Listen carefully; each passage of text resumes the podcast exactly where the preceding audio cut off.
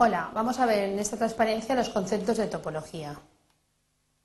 Nosotros nos dedicamos a representar lo complejo que está en el mundo real y a extraerlo para que sea de alguna manera representado por los ordenadores. Como podéis ver, esta abstracción podíamos representarla mediante capas temáticas y mm, utilizarla dependiendo de lo que fuéramos a hacer en el análisis posterior. ¿Qué ocurre? Que los elementos geográficos que existen en la naturaleza pues son muy diversos. Podemos representar, pues, por ejemplo, acequias, carreteras, parcelas, farolas, cultivos, pero existen también otros elementos que no, son, no existen en la naturaleza, pero son representables. Por ejemplo, curvas de nivel, toponimias, necesitamos saber la clasificación de usos, a lo mejor límites administrativos.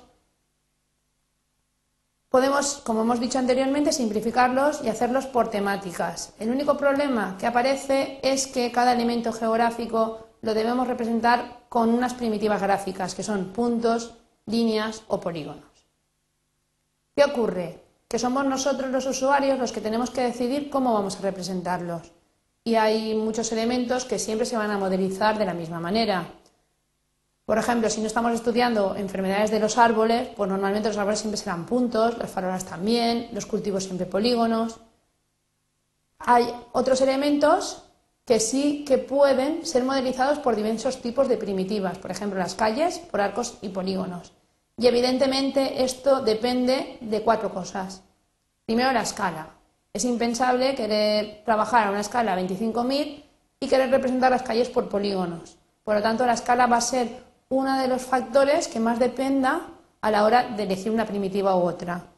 También es, fundamental que sepamos la información que queremos almacenar.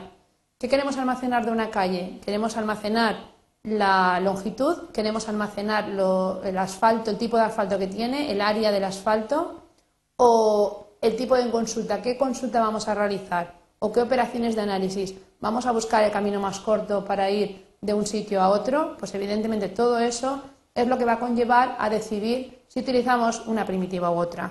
Como podéis ver en la transparencia, si modelizamos una calle con un polígono, pues podremos saber la superficie. Si la modelizamos como arco, pues podremos saber con qué calles conecta, establecer el sentido de la vía, etc. Por lo tanto, para construir la base de datos, tenemos que coger la información que existe en el mundo real, pasarla a capas y luego todo eso reducirlo a puntos, líneas y polígonos y definirles topología. Esta, presentación va a centrarnos en lo que sería la topología y más concretamente en la topología arconodo. Conceptos de topología que vamos a tener de puntos, líneas y polígonos, como vemos los puntos van a ser representaciones de coordenadas x, y. Las líneas, coordenadas x, y de cada uno de los vértices y por último los polígonos no existen en una topología arconodo y lo que son son coordenadas de arcos que empiezan y terminan en el mismo punto. ¿Cómo vamos a saber que los datos tienen topología o no tienen topología? Pues primero, lo que podamos a pedirle a un dato es que tenga contigüidad o adyacencia. Vean cómo podemos ver el polígono 1 y el polígono 2 son adyacentes porque comparten un arco en común. Como hemos comentado, no va a haber redundancia de datos, ya que los polígonos no existen, sino que están compuestos de arcos. Por lo tanto, el polígono 1 y el polígono 2 serán adyacentes ya que comparten este arco en común. La siguiente regla de topología va a ser la conectividad.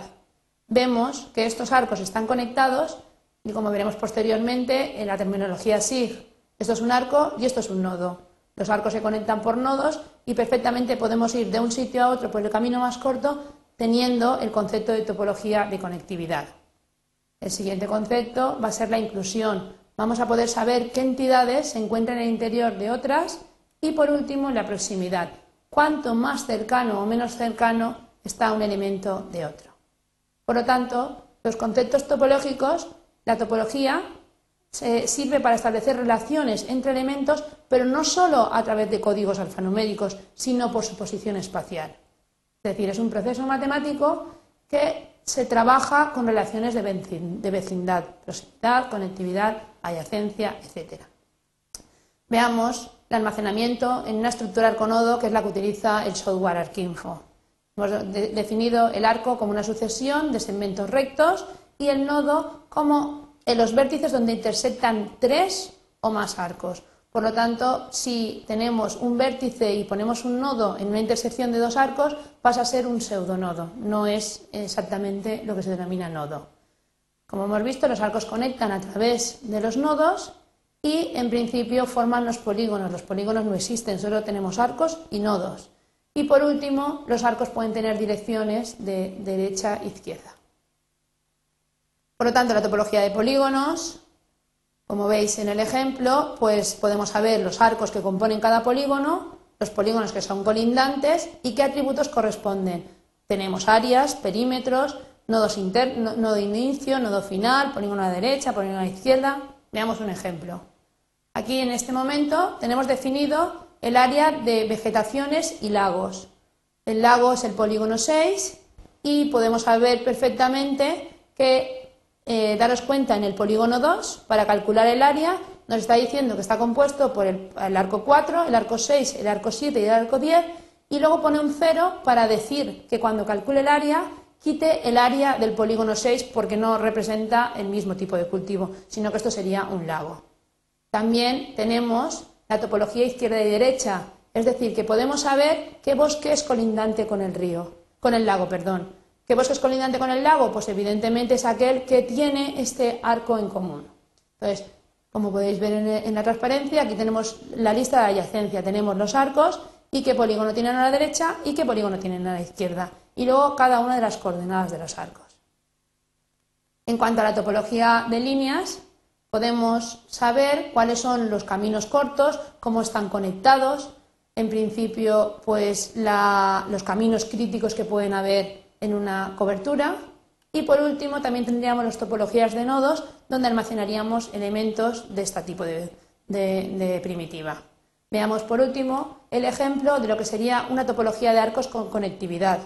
Aquí tenemos, estos son los ejes de las calles y cómo podemos saber un camino eh, para una distancia de ir de un punto a otro. Pues evidentemente si veis el arco 4 empieza en el nodo inicial 2, va al nodo final 3 y el arco 5 eh, coge, eh, viene del 4 y va al 3. Luego tienen un nodo en común que es el 3. Si veis el 6 también tiene el 3 y el 6 y así podríamos saber perfectamente teniendo esta topología descriptiva, cuál es la conectividad en esta topología de arco.